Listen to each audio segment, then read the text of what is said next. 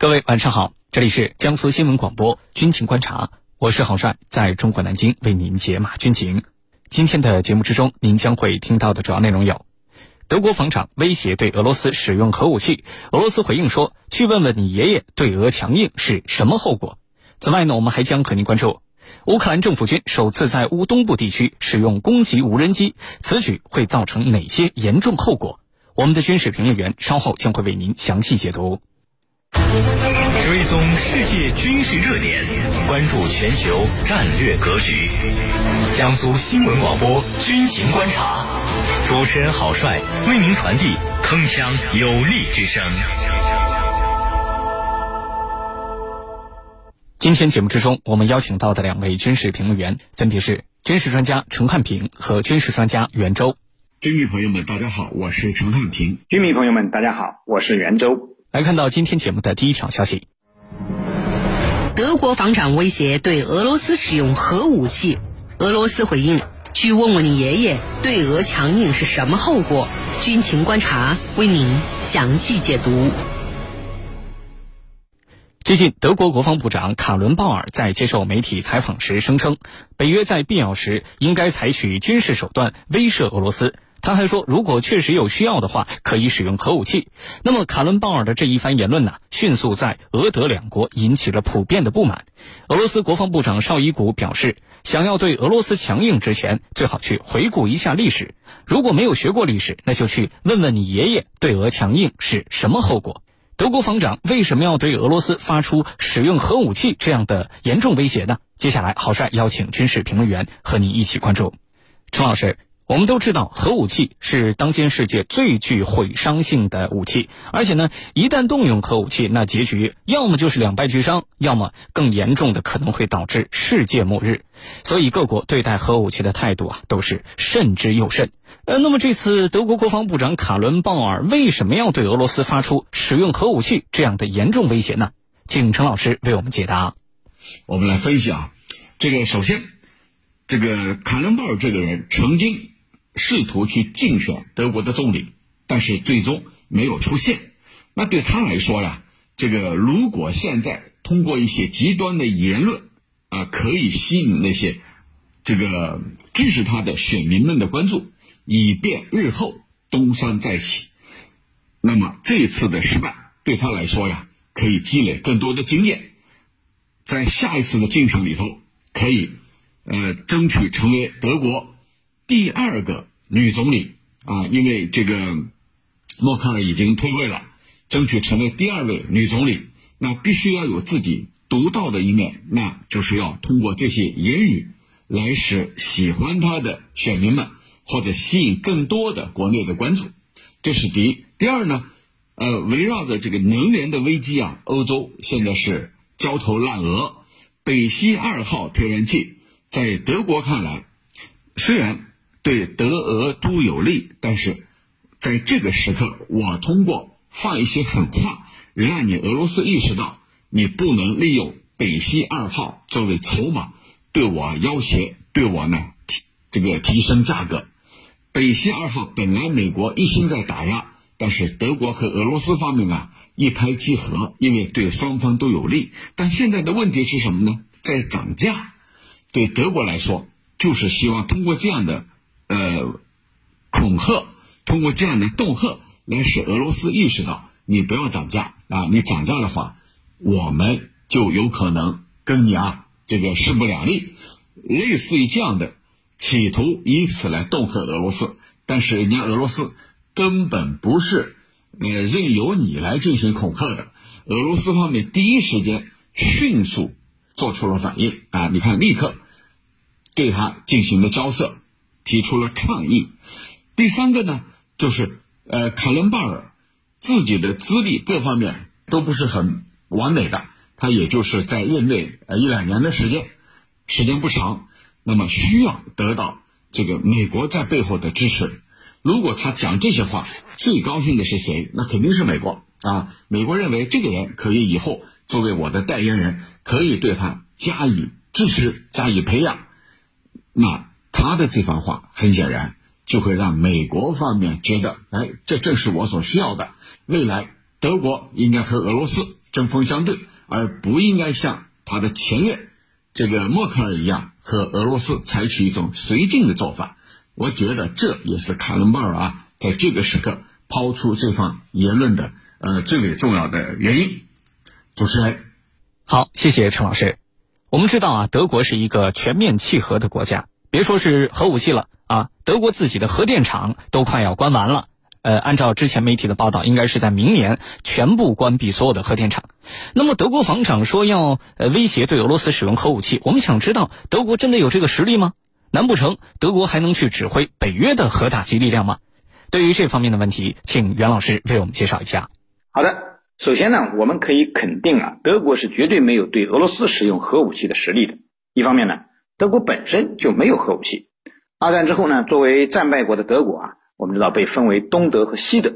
那么两德呢，都放弃了呃发展包括核武器在内的大规模杀伤性武器的权利。呃，德国统一之后呢，也承诺放弃发展核武器和生化武器技术。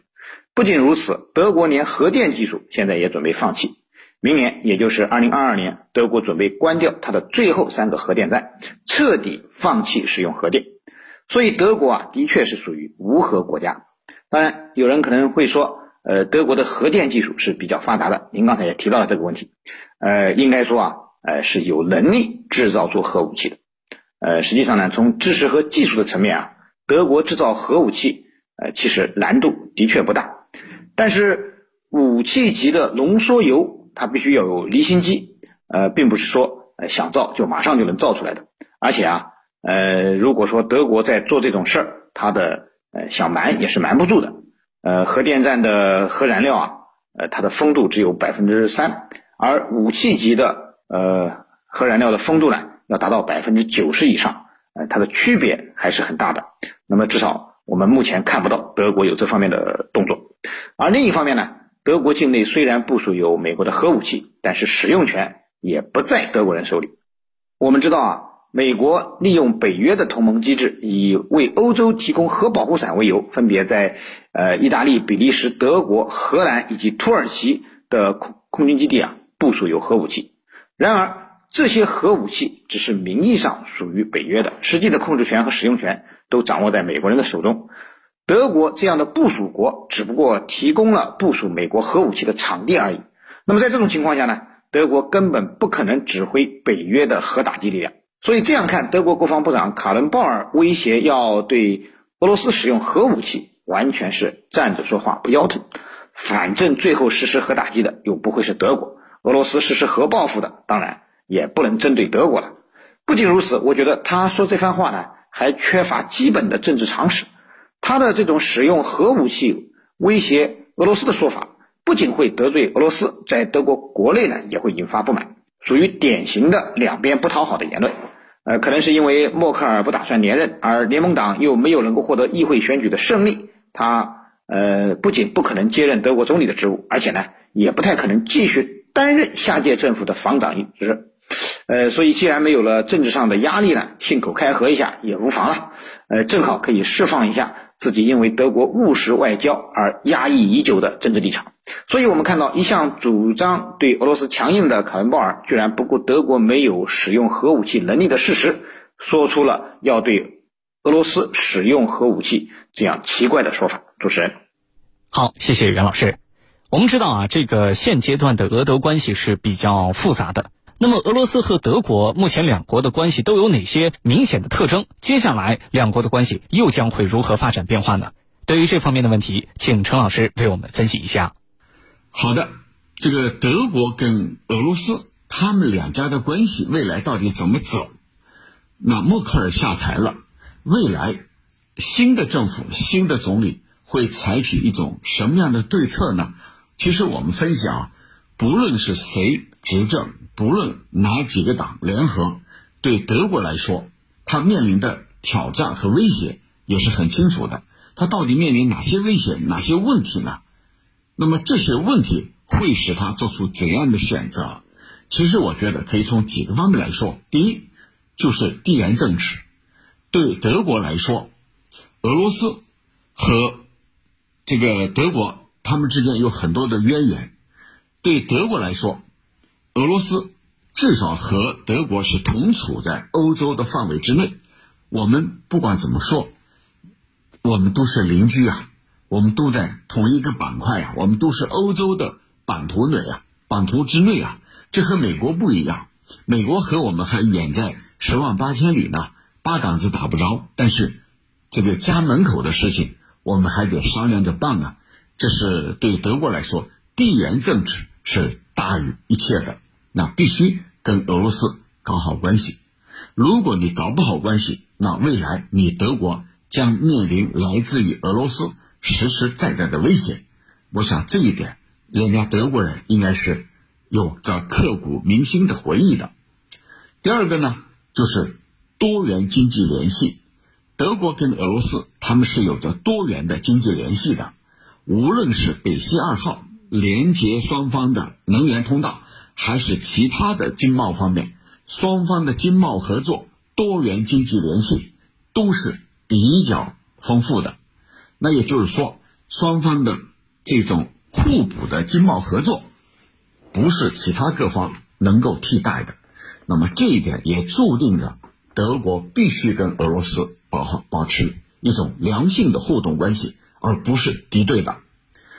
第三个呢，就是双方还面临一系列共同的挑战。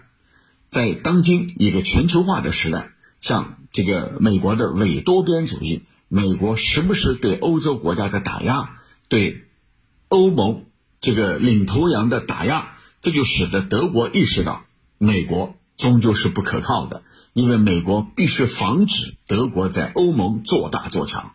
那么，对德国来说，如果你美国不断的打压他，那么他通过跟俄罗斯强化合作、加强联系来取得另外一个空间。